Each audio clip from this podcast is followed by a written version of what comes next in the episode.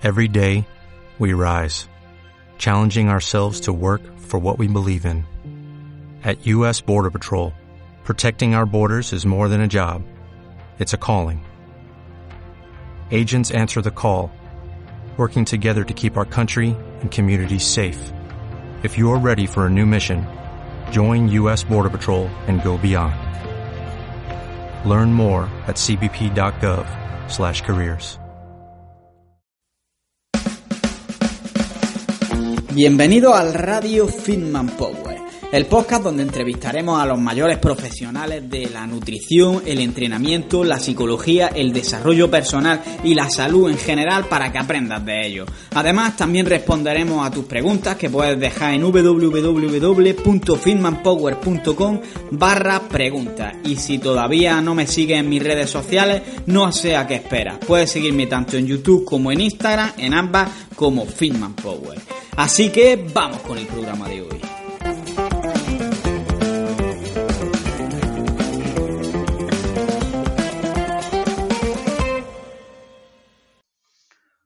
Muy buenas, hijos del hierro, y bienvenidos una vez más a Radio Fitman Power.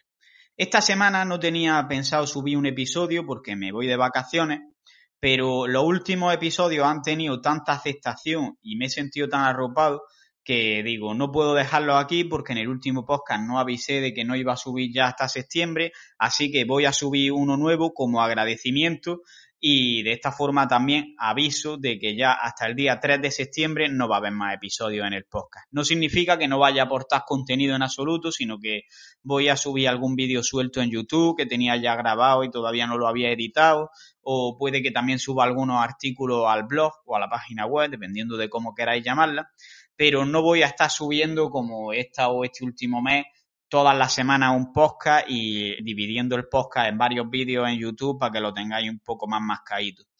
Entonces, eh, esta vez tenemos con nosotros a Jean Sebastián Henao, que quizás muchos no lo conozcáis porque él es de Colombia y obviamente la mayoría de mis seguidores sois de España, pero él aporta contenido bastante bueno, él ha estudiado fisioterapia y está muy centrado sobre todo en el entrenamiento para corregir algunas patologías en el gimnasio y sobre este tipo de patologías es sobre lo que vamos a hablar. Vamos a hablar sobre defectos posturales que podemos tener en el tren inferior, es decir, en las piernas, y cómo corregirlos mediante el gimnasio. Más concretamente hablamos sobre el valgo y el varo de rodilla.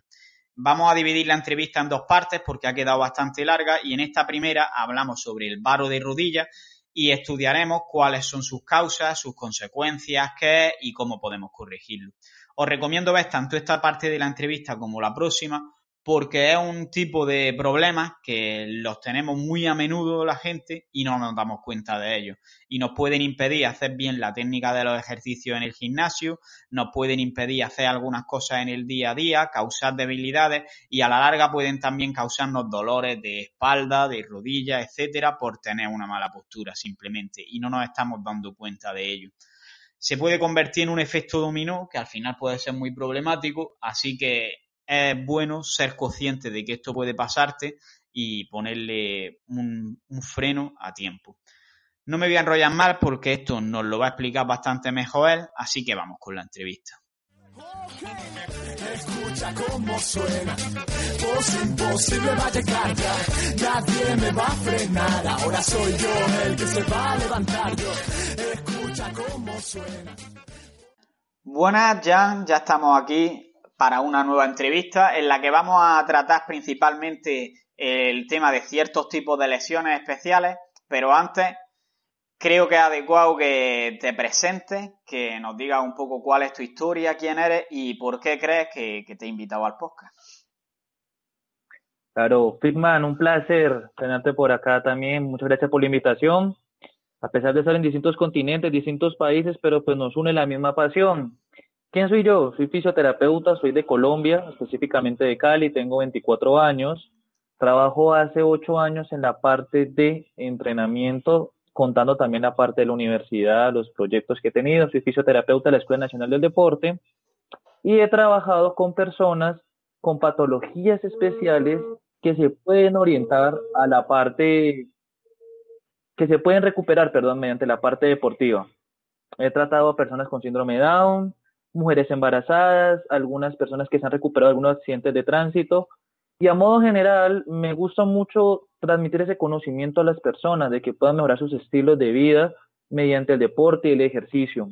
Creo que me has invitado al podcast porque desde antes nos conocíamos mediante un grupo de Facebook y hemos visto cómo ambos tenemos buen conocimiento y compartimos las mismas metodologías, las mismas enseñanzas y aparte de eso, pues tengo una muy buena página en Instagram que cuando al final de la entrevista, pues la diré para que los que quieran seguirme con mucho gusto serán bienvenidos por, por mi página. Bueno, muchas gracias a ti también por haber aceptado mi invitación y dejaré también en la descripción de los vídeos o del podcast, dependiendo de dónde lo veáis, eh, el Instagram, las páginas que quieras y tu Facebook para que la gente que quiera pueda seguirte. De todas maneras, al final de la entrevista hablaremos de todos estos temas. Pero para empezar la entrevista, de lo que me gustaría hablar es precisamente, como hemos dicho, de lesiones, pero de unas lesiones un tanto específicas, digamos.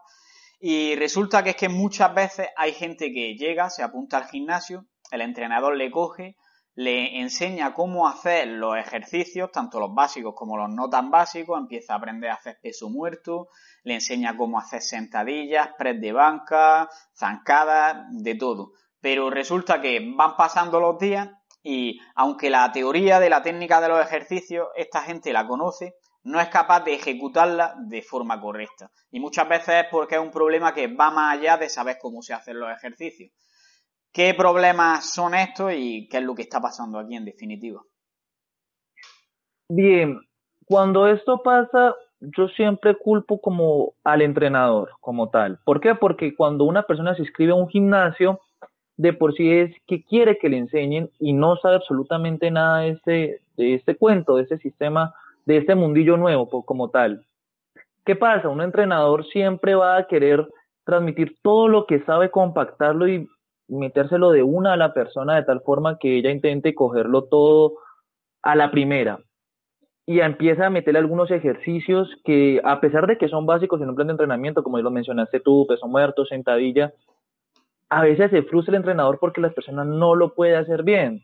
¿Y esto a qué se debe? Normalmente es que empezó incorrectamente. Lo primero que se debe hacer cuando una persona entra a un gimnasio a mejorar su estilo de vida es evaluarla, hacerle una evaluación a la persona para saber qué padece, qué patologías puede llegar a tener, qué dismorfias corporales, cómo es su patrón de marcha, para de esa manera conocer qué primero se tiene que mejorar con esta persona para así mismo después su entrenamiento orientarlo ya a los básicos de fuerza.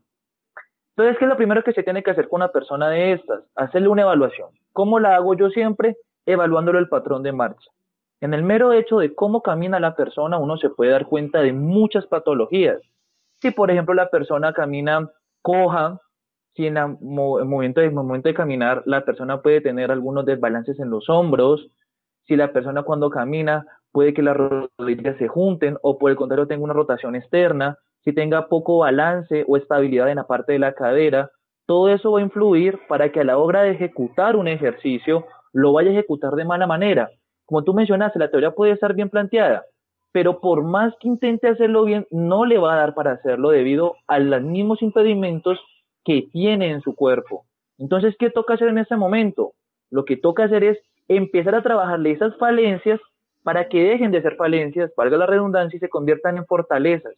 Cuando esto ya pase, ya se puede comenzar a pensar en un plan de entrenamiento bien estructurado, periodizado, con manejando las cargas, con intensidades, con frecuencia, con volumen, como ya lo sabemos estructurar. Pero si nunca evaluamos a la persona y no tenemos presente el factor de individualización de la rutina, jamás podremos lograr verdaderos cambios con la persona. Ahora, cuando la persona comienza, a pesar de todas estas fallas que tiene, que puede llegar a tener por X o Y motivo, y comienza a hacer algunos ejercicios, ¿qué va a pasar? La persona los va a ejecutar de mala manera o si los llega a ejecutar correctamente, entre comillas, va a crear descompensaciones corporales en el cuerpo. Valga la redundancia, repito. ¿Por qué? Porque van a ser algunos músculos compensatorios para poder ejecutar un movimiento y eso va a ocasionar a la larga futuras lesiones, dolores, molestias articulares, poca movilidad, etcétera. Entonces, resumiendo todo lo que quiero decir es, antes de usted mandar una rutina o un plan de entrenamiento, primero evalúa a la persona. Cuando usted ya lo haya hecho, ya sabe cómo poder tratar y cómo orientar correctamente su entrenamiento, sea de forma terapéutica, entre comillas, o ya sea de forma común y corriente como la estructuraría si la persona estuviera sana. Si no, entonces tener presente esas falencias para poder trabajar sobre ellas. Vale, quiero que aclaremos ahora dos cosas. Hemos hablado de que puede que tenga defectos, digamos, en la postura a una persona que le impidan hacer los ejercicios de manera correcta, pero estos efectos o defectos se van a manifestar mediante dolores o cómo haríamos un análisis general para ver si una persona tiene algún problema de este tipo. A veces sí, se puede manifestar con dolores, incluso la misma persona puede que te lo diga. Puede que le diga, profesor, entrenador, eh, ojo que me molesta la rodilla, me molesta el hombro cuando hago este movimiento. Ya entonces uno va a saber que tiene cierta precaución sobre determinados asuntos. Sin embargo, no siempre la persona, el cliente, se lo va a manifestar. Es en esos casos donde uno, como ya mencioné, hacer evaluaciones de patrones de movimiento. ¿Cómo uno puede evaluar esto? Eh, hay varias formas, como ya mencioné, tener mucho ojo clínico para ver cómo la persona camina en los distintos planos, cómo es la movilidad de la persona en el plano eh, derecho-izquierdo, anterior-posterior, superior-inferior. Cuando uno comienza a notar ciertas falencias eh, tales como que para hacer un movimiento se mueve un músculo que no debería moverse, para caminar se crea una compensación con un músculo que tampoco debería hacer ese movimiento. Cuando uno comienza a hacer ese tipo de evaluaciones, ver cómo, se, cómo se comporta la persona en su diario movimiento, en su patrón de marcha, en su diario vivir, es ahí donde uno entonces ya comienza a ver qué falencias presenta la persona. ¿Cómo lo hago yo? ¿Cómo lo hago yo personalmente con mis clientes? Primero, les pongo a que caminen eh, frontal, viniendo hacia mí, y que se alejen de mí. Con este tipo, con ese pequeño movimiento, yo puedo darme cuenta de varias cosas. Si la persona sufre de escoliosis, si sufre de hiperlordosis, si sufre de sifosis, si tiene algún hombro depresivo, si tiene poca o nula estabilidad en la, la articulación de la cadera, si puede presentar problemas rotulares, si puede presentar también eh, dismorfias en las partes de los tobillos, algo tan básico como por lo menos eh, hacer algunas evaluaciones de flexibilidad también nos pueden indicar a nosotros qué tanta movilidad articular tiene la persona. Ya cuando queremos ser más específicos, dependiendo de lo que ya hemos visto, podemos hacer algunos ejercicios o algunas evaluaciones eh, utilizadas en la fisioterapia transportadas a nuestro plan de entrenamiento, a nuestro ámbito de gimnasio, perdón, para estructurar un plan de entrenamiento. Pero como lo que queremos hacer es que las personas que nos vean, no tiene que ser fisioterapeuta, no tiene que ser un kinesiólogo, no tiene que ser un médico, para poder estructurar un plan correcto, vamos por lo básico. Miremos cómo la de la persona en su diario vivir y cómo lo podemos transportar a un gimnasio. La forma como se sienta, la forma como se para, la forma como camina, la forma como se acuesta, todo eso nos puede dar pistas de qué problemas puede poseer la persona. La idea no es complicarnos, porque la mayoría de los que nos están viendo no son, no han estudiado medicina o no han adentrado mucho en esta área, pero como tal tienen que tener ciertas pistas, ciertos pequeños parámetros para poder hacer una evaluación concreta. Es lo que es lo que yo recomendaría a las personas siempre. Vale, algún parámetro así práctico o algo concreto así en el que fijarse que sea de lo más común que veamos que ahí hay una inestabilidad? Sí, claro. Lo más común, lo más común y debido a el mismo estilo de vida sedentario que la persona posee, que a modo general el sistema de vida occidental se ha encargado también de incrementar ese tipo de lesiones es, mire cómo se pare. En la forma como se para, si tiene los hombros hacia adelante, puede presentar cierto tipo de sifosis. Observe cómo usted tiene los hombros si los tiene de la misma altura. El hecho de que una persona tenga un hombro hacia abajo y otro hacia arriba puede indicar que en su diario vivir puede tener sobrecarga en un hombro, puede también indicar un problema de escoliosis y ese problema de escoliosis puede representar problemas a lo último lumbares por compensaciones. Fíjese en cómo la persona tiene su cuello, si está demasiado adelantado hacia adelante o hacia atrás, puede presentar problemas cervicales. Observe la persona en un plano posterior, completamente de pie, y se va a dar cuenta, si observa correctamente, si la persona presenta alguna desviación en la parte de la columna. De ser esto positivo, identifíquela. ¿Hacia qué lado tenemos esa desviación? ¿Cómo lo puede hacer? Sencillamente pidiéndole a la persona que toque la punta de los pies o intente hacerlo sin doblar las rodillas. En esa posición nos daremos cuenta si la persona presenta algún tipo de escoliosis.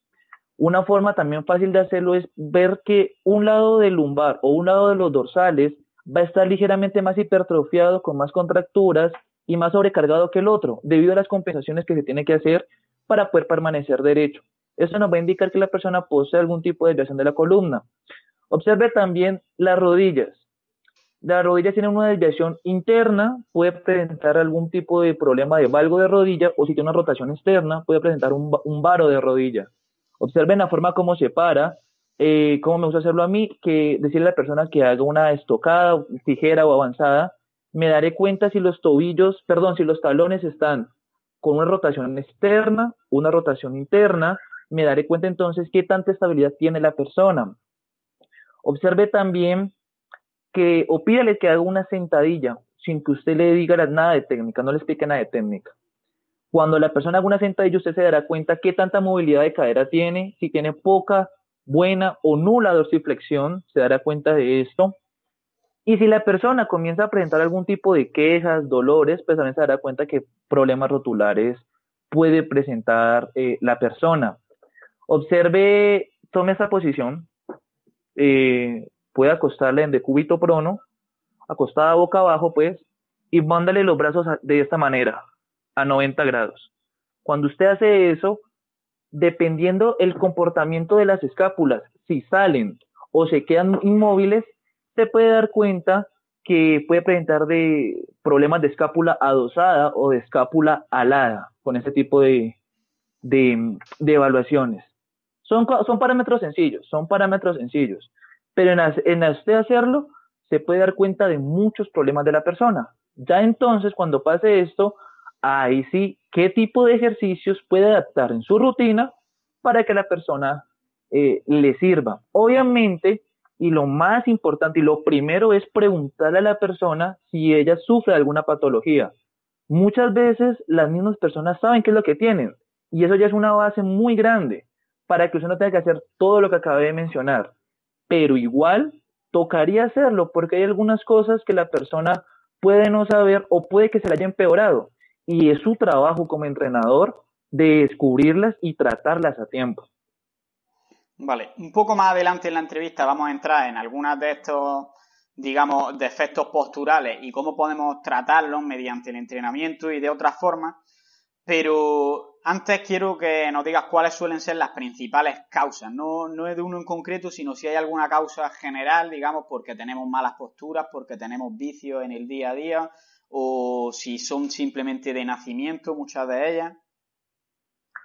Bien.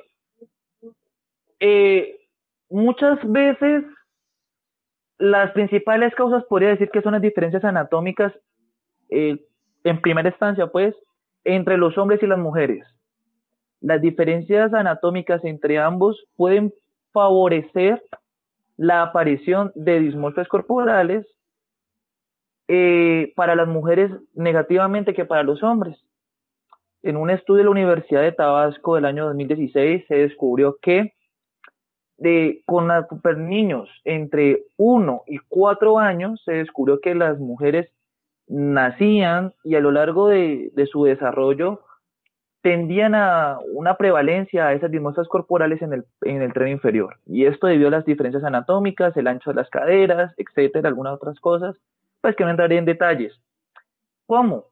Entre un 47% los hombres y un 53% las mujeres fue el resultado que arrojó este estudio. Entonces, primero, di predisposición genética, ese es uno. Sin embargo, no quiere decir que esto sea todo eh, el factor de la ecuación los vicios posturales que tenemos nosotros influyen demasiado en que nos lesionemos o desarrollemos alguna de esas patologías o dismorfias corporales. ¿Qué vicios? Sentarse mal repercute bastante. el pararse mal, el pararse, digamos, hacia dejar todo tu peso sobre un, un solo lado del cuerpo, las cargas del día a día que constantemente estamos llevando a nuestros hombros, como son maletines, como son chalecos, como son, bueno, etcétera, carpetas, ¿qué te puedo decir yo? Un sinfín de, de, de aparatos que entran en esta descripción. Cargarlas hacia un lado repercute en esto. Las mujeres, el uso constante de tacones o de calzado inapropiado repercute, también en, en las dismorfias que, que, que padece la persona. También, ¿qué más puede repercutir? Te puedo decir, algunas prendas especiales que usan las mujeres, como son el uso de fajas, cinturillas, corsers, también puede afectar este, este patrón permanecer mucho tiempo sentados, el trabajo de oficina, todo esto repercute en, en, las dimorfias que tenemos las personas. Dentro del entrenamiento, dentro del plan de entrenamiento, también el, el ejercer muchos ejercicios con cargas que no manejamos, una técnica inadecuada o el hacer movimientos compensatorios cuando no podemos dominar todavía un ejercicio correctamente. Un movimiento compensatorio, ¿qué es? Lo explico mediante un ejemplo para que se me entienda. Muchas veces cuando hacemos un ejercicio abdominal, el Dragon Flare, por ejemplo, que tratamos de llevar las piernas hacia abajo, puede que no lo dominemos correctamente, no tenemos la correcta fortaleza en nuestra faja abdominal y lumbar para poder hacerlo tendemos entonces a compensar con el lumbar el movimiento que debería ser el abdomen. En este caso, ese tipo de movimientos también repercute en que nosotros padezcamos de estas patologías. Vale, digamos que un movimiento compensatorio sería si tú a tu cuerpo le dices lleva este peso allí y con la musculatura que tú deberías utilizar no puede, pues va a utilizar otras partes del cuerpo para que ayuden y al final el objetivo que es llevar el peso allí lo haga, pero no lo está haciendo de la manera correcta, ¿no? Exacto. ¿Y qué pasa? La musculatura que está haciendo ese movimiento compensatorio va a sobrecargarse. Los tendones se van a recoger, va a presentar más contracturas y va a, a presentar dolores. Básicamente a presentar dolores. Uno dice, me duele acá, pero ¿por qué me duele acá? Entonces ya se hace un examen y ya descubrimos que lo que pasó es que esa parte está teniendo una carga que no debería tener. En lo personal me pasó, me pasó a mí. ¿Cómo? Debido al peso muerto que yo hago, yo manejo cargas muy altas, actualmente mi 1RM de 245 kilos en peso muerto, por mantener el agarre prono y el otro agarre mixto, un agarre mixto, eh, la compensación que me hizo el dorsal de la movilidad que debería tener la escápula, debido a que ésta se adosó y se contrajo y perdió movilidad, representó una contractura demasiado grande en el dorsal ancho. Eso es un movimiento compensatorio. Obviamente eso ya por medio de terapias y todo ya lo, ya lo pude corregir, pero es para que se entienda.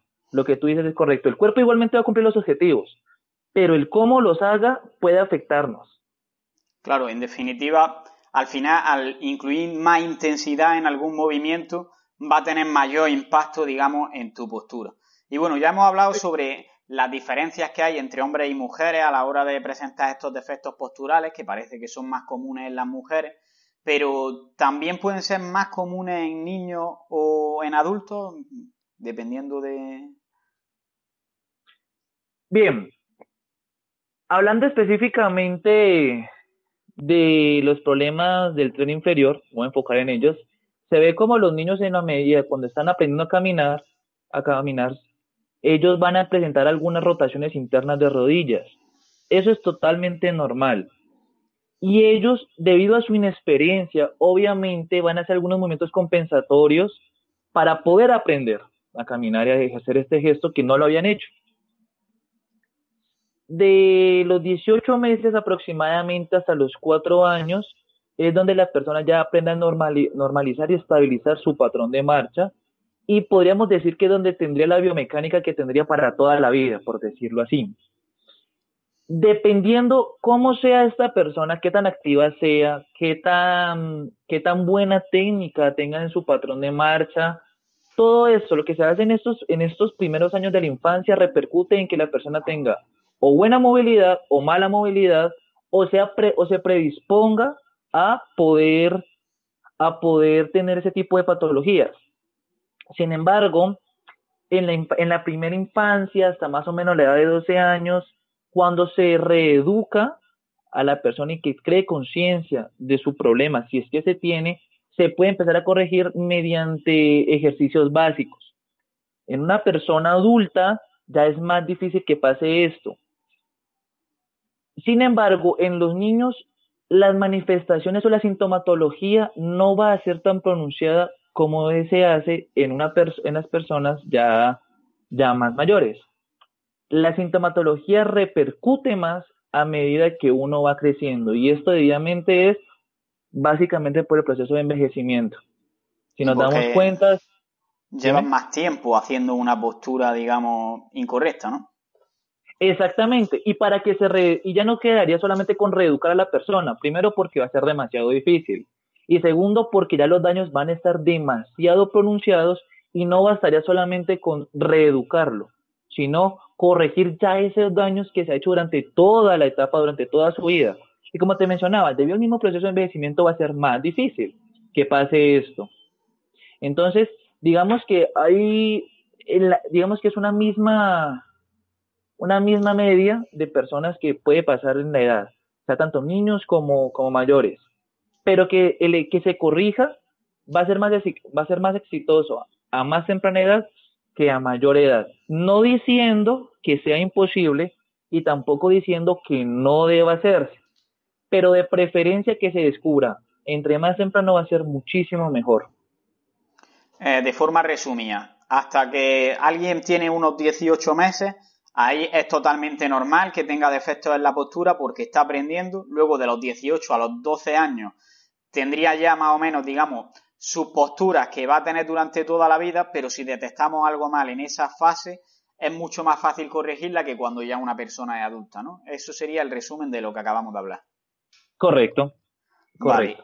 Y bueno, eh, supongo que la forma de corregir este tipo de defectos posturales va a depender de cada uno de los defectos y de esto vamos a hablar un poquito más adelante, pero hay algo así que se recomendaría de forma general eh, en cualquier caso, no sé, entrenamiento de movilidad, la realización de algunos ejercicios, la utilización de, no sé, plantillas para los pies, cualquier cosa que pueda ser útil de manera general.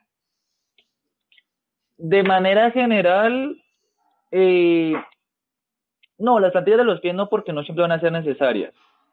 De manera general, aprender a crear conciencia en la persona de todas sus posturas del día a día, desde el cómo pararse, al cómo caminar, al cómo sentarse. Será como lo principal para que de modo general pase.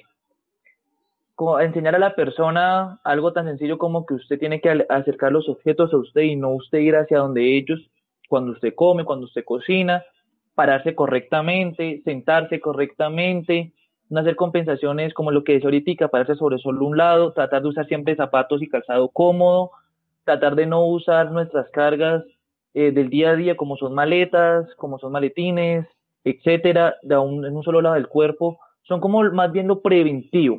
Pero como tú mencionaste, es muy, eh, es muy condicionado, porque dependiendo el problema que tengamos va a tener que corregirse. Y en algunos casos los tratamientos que son efectivos para un problema van a ser contraproducentes para otro. Pero a modo general es crear una buena propiocepción del cuerpo y crear una buena estabilidad a lo largo de, toda, de todos los movimientos básicos que hacemos durante el día. Vale, pues creo que está bastante claro de manera general lo que son este tipo de problemas y ahora vamos a centrarnos en cada uno en específico. Así que primero lo adecuado sería que nos diga cuáles son los más comunes y poco a poco vamos a empezar a, hablar un poquito más a fondo sobre cada uno de ellos, por lo menos de los más importantes. Ok, vamos a hablar entonces, centrémonos en la parte de las personas que hacen deporte, que entrenan. Los más comunes en, los, en las actividades deportivas son los siguientes, desgarres musculares, contracturas, eh, rompimiento de ligamentos, problemas en la articulación del hombro, problemas eh, más específicamente del manguito rotador, problemas en la articulación de rodilla, molestias en la articulación de cadera, valgo de rodilla, varo de rodilla, escápulas adosadas, escápulas aladas, escoliosis, hiperlordosis, sifosis, problemas cervicales, son los pie pronado también, son los problemas que más comúnmente se dan en un gimnasio. Ah, y los, los jeans. En un gimnasio y en modo general en la cultura deportiva. Son los más, más comunes. No diciendo que son solo los únicos, ¿no? Específico. Vale, ¿y cuáles crees que serían los esenciales así para que profundicemos un poco más en el, en el podcast, principalmente relacionado con esto que hablamos de los defectos posturales? Bien, me quiero enfocar en dos, me quiero enfocar en dos que son los que, dos de los que más afectan la ejecución de los ejercicios principales, que son el genovaro y el genovalgo, o valgo de rodilla y varo de rodilla. Son dos de los problemas más obviados, más importantes y que pueden causar más daño y que afectan más la ejecución de los ejercicios a modo general, casi de todos podemos decir. Vale, pues vamos a empezar hablando sobre esto y luego, pues si tenemos suficiente tiempo, hablamos sobre alguno más. Entonces, tengo aquí una estructura preparada para que podamos, digamos, eh, todas las dudas que una persona tenga, eh, satisfacerlas y que le quede claro cualquier tema en relación con ello. Así que, ¿te parece bien si, por ejemplo, empezamos con el varo de rodilla? ¿El cuál, perdón? Por varo de rodilla, por ejemplo. Varo de rodilla, correcto. Vale, pues vamos a empezar y cuéntanos lo primero de todo, ¿qué es el varo de rodilla? Porque mucha gente estará escuchando esto y no sabrá qué es. Varo de rodilla o genuvaro, del latín genu, significa rodilla y varo, que significa alejamiento. Es cuando tenemos las rodillas con una rotación externa, perdón, que ven alejadas. A hacer de cuenta que tenemos las piernas como dos paréntesis, en vez de estar completamente derechas, vemos que las rodillas se van hacia los lados, hacia los bordes externos. Eso es el genovaro o el varo de rodilla. el varo de rodilla es necesario. Digamos que esto es lo, lo, que decíamos que es común en los bebés, más que nada porque llevan los pañales, por la distribución de la grasa, al final tienden a andar de esta forma, ¿no? Al principio. Exactamente. Aquí en Colombia, aquí en Colombia le decimos garetos, gareticos normalmente es muy común en los, en los hombres, en los hombres, que pase eso. Y sí, es un problema muy común, pero no porque sea común debe ser algo normal. Claro. Bueno, ¿y cuáles son, digamos, eh, bueno, lo primero, ¿existen diferentes tipos o grados de, de este defecto? Sí, claro, dependiendo de qué tan lejos estén las rodillas de entre sí, pues más peligroso va a ser que entre más cerca estén. Digamos, que ese, digamos que ese es el plano de donde deberían estar las rodillas, entre más alejados estén de ese plano, no sé si ahí se alcanza a ver bien, ¿sí? Sí, sí.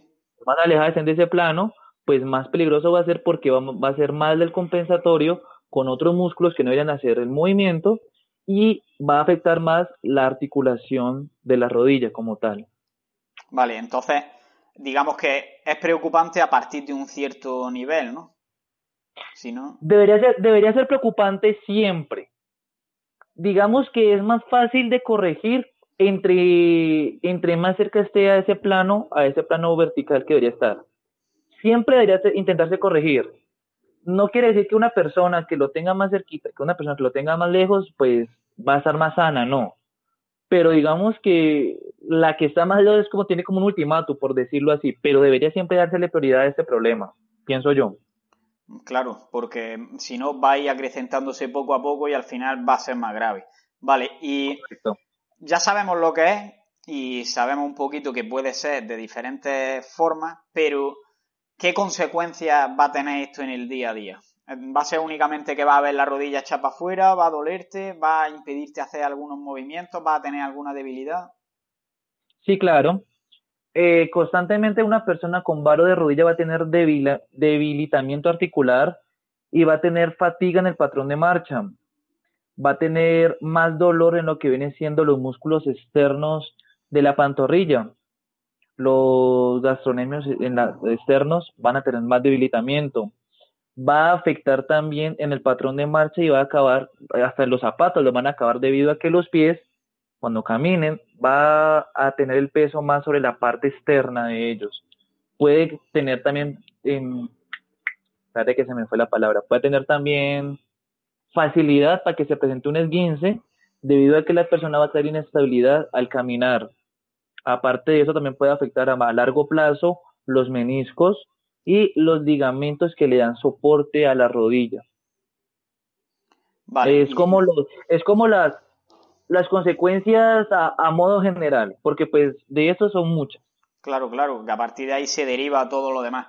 Digamos que también, ya que conocemos las consecuencias, vamos a intentar prevenirlo.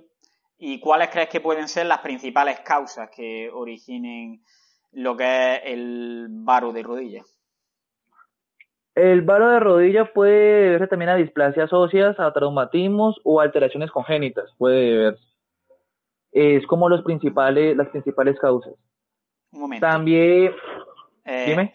Has dicho traumatismo, etcétera. Vamos a decirlo un poquito con un lenguaje que lo pueda entender más gente.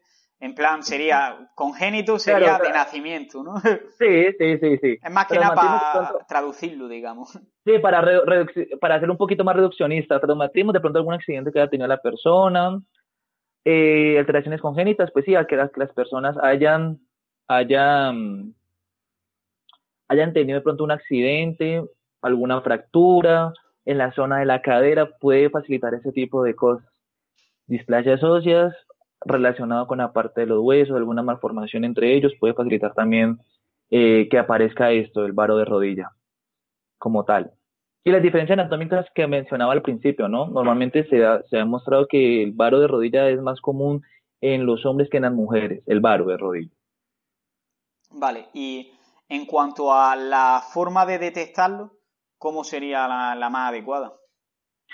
Pues eso es salta a la vista, salta a la vista como tal, debido a que es un problema que es muy fácil de detectar. Las personas con meramente pararse derechos, se va a notar si la rodilla va hacia afuera o hacia adentro. Y vas a, no- vas a ver que cuando la persona se para, hay un, una gran distancia entre pantorrilla y pantorrilla. Va a haber un hueco como tal. Una persona sana no lo tendría. Es más, una persona sana podría tener un balón de fútbol parado, parándose derecho completamente entre las, entre las pantorrillas o entre las rodillas. Una persona con varo de rodilla puede que tiene que apretarlo, pero naturalmente no. ¿Por qué? Porque pues tendría como esa, ese huequito entre las, entre las piernas que le impediría. Que le impediría ese, eso. ese consejo práctico me ha gustado bastante. Eh, eh, y bueno, ya sabemos también cómo detectarlo y ahora, para corregirlo, ¿es posible corregirlo siempre o en, algunas ocasiones no se puede o no se puede nunca? Sí, claro, se, se puede, se puede hacer algunos ejercicios para, que, para, para, para corregirlo. Como ya mencioné, obviamente entre más temprano se detecte va a ser mucho mejor. ¿Qué ejercicio recomiendo yo? Primero, darle mucho enfoque al glúteo medio. ¿Por qué el glúteo medio? Porque el glúteo medio es el músculo estabilizador prácticamente de todo el cuerpo. ¿Listo? Cuando no se tiene un correcto entrenamiento del glúteo medio, entonces va a presentar o va a facilitar más esa inestabilidad en, en los demás planos corporales. Entonces, primero que todo, darle mucho enfoque a la parte del glúteo medio. ¿Cómo se entrena el glúteo medio? Bueno, mediante, diremos sus funciones, ¿cuáles son? Una aducción de cadera y una rotación externa de cadera. Buscar ejercicios que faciliten esto. En mi concepto, uno de los mejores ejercicios para poder realizarse es el frog pump propuesto por Brett Contreras o hip thrust estilo rana en español, en el cual tus, esos son tus pies, tus talones, los juntas, los pegas, al- los pegas casi a, tus glúteos y haces una elevación pélvica. Ahí estamos trabajando los tres planos o las tres funciones del glúteo, tanto una extensión de cadera como una rotación externa como una abducción. Uno de los mejores ejercicios que puede pasar. Mm, y este, el monster- antes de seguir, Dime. una- este ejercicio, digamos, porque me ha, me ha quedado claro la postura, pero luego al hacer la elevación pélvica, ¿cómo lo haría? Eh, estando sentado, con la espalda apoyada y levanta En el de- glúteo del en de suelo. En decúbito supino, te va eh, acostado boca, boca, arriba, bo- boca arriba, ¿no? boca arriba, boca arriba, boca arriba. En, en el suelo Eh, tumbado, ¿no? Sí, se puede Vale. hacer. O con las escápulas apoyadas sobre un bosú. Los pies pueden ir en, en el piso o con, una ligero, con un ligero déficit, puede ser un step como tal. y haces la elevación pélvica. Haz de cuenta, haz de cuenta, perdón, un puente de glúteos clásico, lo que va a variar es la posición de los pies. Vamos, la, diferencia entre, la diferencia entre uno y el otro, ¿cuál es? Que mientras el puente de glúteo solamente trabaja la extensión de cadera, el frog pump trabaja, debido a la posición, los tres planos del glúteo, las tres funciones. Y esto lo adecuado es hacerlo sin peso y que, digamos, las escápulas queden apoyadas siempre en el, en el suelo y también queden apoyados los pies, ¿no? Correcto, en una retracción escapular para que cuando pase esto se active mejor la musculatura del glúteo eh, ¿Qué más se puede recomendar sobre esto? Ah, se puede hacer una progresión. Este ejercicio normalmente me gusta recomendarlo para estrés metabólico con altas repeticiones, debido a que también la misma postura impide que uno pueda levantar altas cargas. Eh, lo recomiendo trabajar con mancuerna. ¿Por qué con mancuerna? Porque siempre en una extensión de cadera, el movimiento debe ser completamente, perdón, la fuerza debe realizarse completamente vertical. Si usamos una barra, por ejemplo, si usamos una barra tendríamos, en el momento de hacer la extensión, la barra tendría que irse hacia abajo. Dice, entonces hacer como una curva, una curva hacia atrás, y entonces no va a ser lo mejor, la contracción glútea no va a ser tan óptima. Y mientras que lo hacemos con mancuernas, pues de una forma vertical, la fuerza se va a repartir mejor de manera vertical y la contracción glútea va a hacerse más eficaz todavía. ¿Cómo podemos hacer una progresión? Empezar, como te digo, con este metabólico para la parte del glúteo, altas repeticiones, eh, Brett Contreras pone incluso al fallo trabajar este ejercicio, sea de 100, 150 repeticiones. Cuando ya comienza a agregar algunos tipos de pesos, lo hace igualmente, trabajarlo varias series de dejando unas 3, 4 repeticiones en recámara. Otra forma muy interesante de trabajarlo es trabajarlo sin peso, pero agregando minibands a la ecuación. Esto ayuda un poco más a, activar más el glúteo medio debido a que trabaja más el plano de la aducción de cadera. Son formas básicas de poder hacerlo. en lo personal, ¿cómo le, diré a una persona que, lo haga? Que comience primero haciendo repeticiones al fallo, puede ser, altas repeticiones. Cuando ya lo tenga dominado, puede empezar a agregar la minibanda a la ecuación.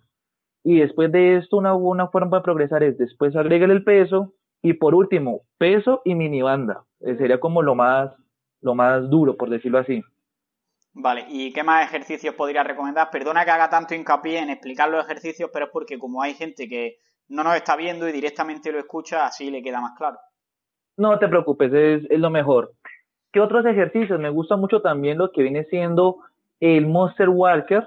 Monster Walker, que es que básicamente caminar de lado con la punta de los pies también yendo hacia los lados y las rodillas igualmente mirando hacia los lados. ¿Listo? Ese es el Monster Walker. Para atacar el, eh, mucho la musculatura del glúteo medio. Sin embargo, para darle énfasis a la corrección del genuvaro, recomiendo hacerlo no con la punta de los pies hacia los lados, sino la punta de los pies hacia adelante. Pero manteniendo la tensión de la banda que va a estar en las rodillas, en las rodillas y las rodillas van a estar lineales con la punta de los pies, de tal manera que cuando se abran los pies va a activar la musculatura del glúteo medio, pero al mismo tiempo vamos a tener completa propiocepción de las rodillas, que es lo que queremos corregir principalmente. Este ejercicio se hace en una posición de sentadilla, puede ser parcial o puede bajar un poquitico más de la paralela de los 90 grados. No completa porque pues no vamos a poder caminar. Normalmente algunas personas recomiendan hacerlo en los tobillos y sí, deberías hacer los tobillos por lo general debido a que es el punto donde mayor tensión se puede crear con la banda, pero para corregir este problema del genovaro recomiendo más bien hacerlo con las bandas entre las rodillas o dos dedos arriba de ellas o dos dedos abajo de ellas. ¿Por qué? Para aumentar la percepción de estas como tal, que es lo que queremos. Vale, está bastante claro. Y entonces, digamos que en resumen, que el ejercicio consistiría más o menos en hacer una posición de media sentadilla o incluso un poco más de media sentadilla y ponerte, en este caso, como lo que queremos corregir en las rodillas, la banda elástica en las rodillas, digamos que tienda a juntártelas, pero tú vas a mejorar la propiocepción intentando mantenerla a la distancia correcta y luego eh, en vez de tener las punteras hacia afuera, las vas a tener paralelas hacia adelante y vas a andar hacia un lado, digamos, andar lateralmente, ¿no? Con esa, con esas premisas que acabo de mencionar. Correcto, y que la banda siempre permanezca tensionada, que no pierda tensión. Claro. como otro detalle a mencionar. A modo general sería, a modo general siempre le doy mucho énfasis a eso, a que la persona corrija mucho la parte de, del glúteo medio. Y que otros ejercicios, darle mucho enfoque a la cadena posterior del cuerpo. Un buen correcto y trabajo de isquios va a ayudar también a corregir este tipo de, ese tipo de desfalencias. ¿Y qué otro, qué otro ejercicio podría recomendar para esto? También, cualquiera que trabaje la cadena posterior, estamos hablando de un good morning, un peso muerto, peso muerto rumano, también recomendaría hacer cualquiera de estos, pero le daría la opción de hacerlo eh, unipodalmente. unilateralmente, ¿no? Quiere decir. Correcto, correcto, unilateralmente. Una forma de progresión es la que propone Ben Bruno. En inglés sería B-Stand. Una B-Stand que es una... Apoyas un pie en el piso y el otro va a estar ligeramente empinadito. Ligeramente empinadito para que la mayor parte del peso recaiga sobre un lado, pero tengas un ligero apoyo para que no te hagas un desbalance. Es como la forma de progresar, de empezar pues para los principiantes y ya luego se puede trabajar de forma unipodal. Es como los ejercicios con el pie levantado, ¿no? De preferencia. Trabajar mucho, trabajar mucho, hacer mucho trabajo con mancuerna y utilizar carga contralateral. Una carga contralateral que es, para que nos demos cuenta, por lo menos en una avanzada, una estocada, trabajar, si tenemos el pie derecho adelante y el pie izquierdo atrás, entonces el peso colocarlo contrario al pie que está adelante para hacer mejor, para hacer mejor la parte de estabilización. Eh, si, normalmente podemos hacer una avanzada o una estocada con dos mancuernas de 10 kilos, preferiría entonces colocar una mancuerna de 20 kilos, una mancuerna de 20 kilos, pero en el lado contrario el pie que está adelante, para que tengamos una mejor estabilización. Y por último, hacer algunos ejercicios, como mencionaba, hacer algunos ejercicios eh, unilaterales, pero siempre añadiéndole bandas a la ecuación. Ahorita que mencionas en algo, voy a explicar un poco, a entrarme un poquitico más en ese tema para poder entrar a explicar el otro. Debido a que tenemos un problema de rodillas. Entonces, esa parte de las bandas la explico ahorita en el, en el otro, en el otro problema. Vale, y ¿qué, bueno, eh, intentaremos aportar algo más de material para que todo esto se pueda ver de forma un poco más gráfica. Ya veremos si en la web o mediante un vídeo o algo y lo dejaré en la descripción. Pero antes, antes de pasar a la última pregunta que tengo ya sobre el varo de rodilla, ¿recomienda algún ejercicio más o quieres recomendar alguno más?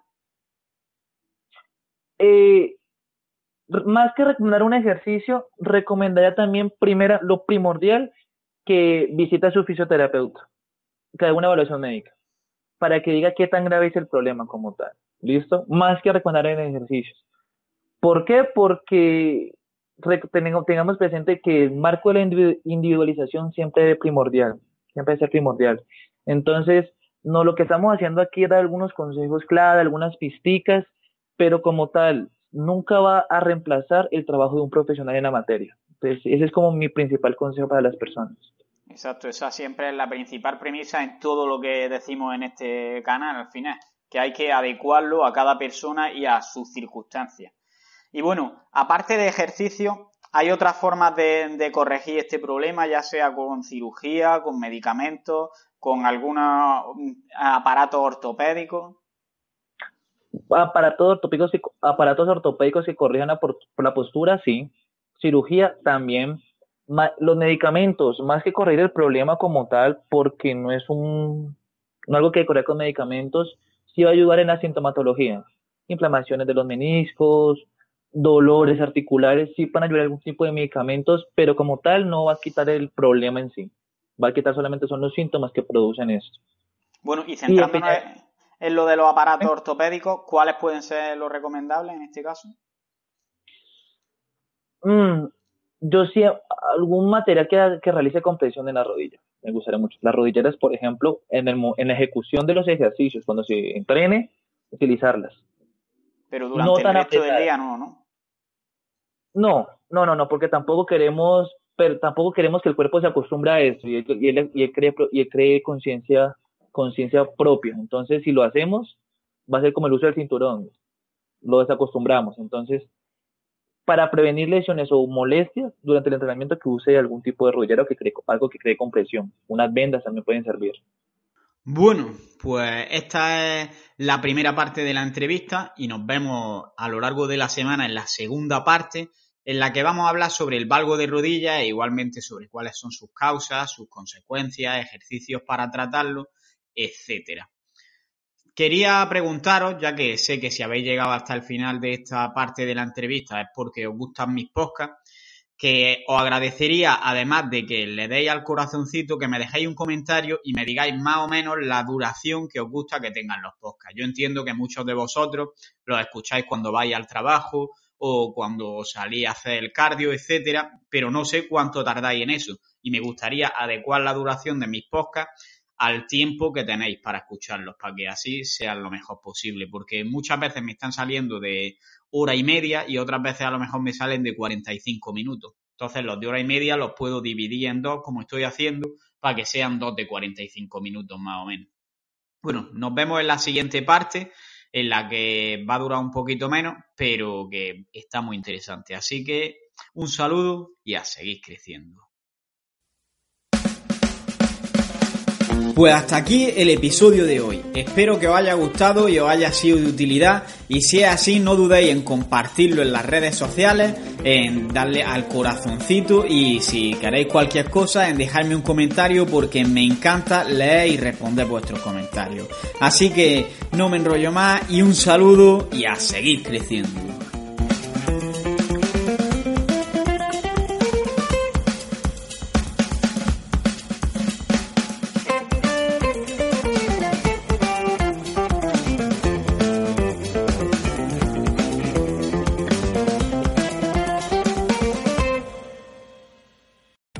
Potencia tu primavera con The Home Depot.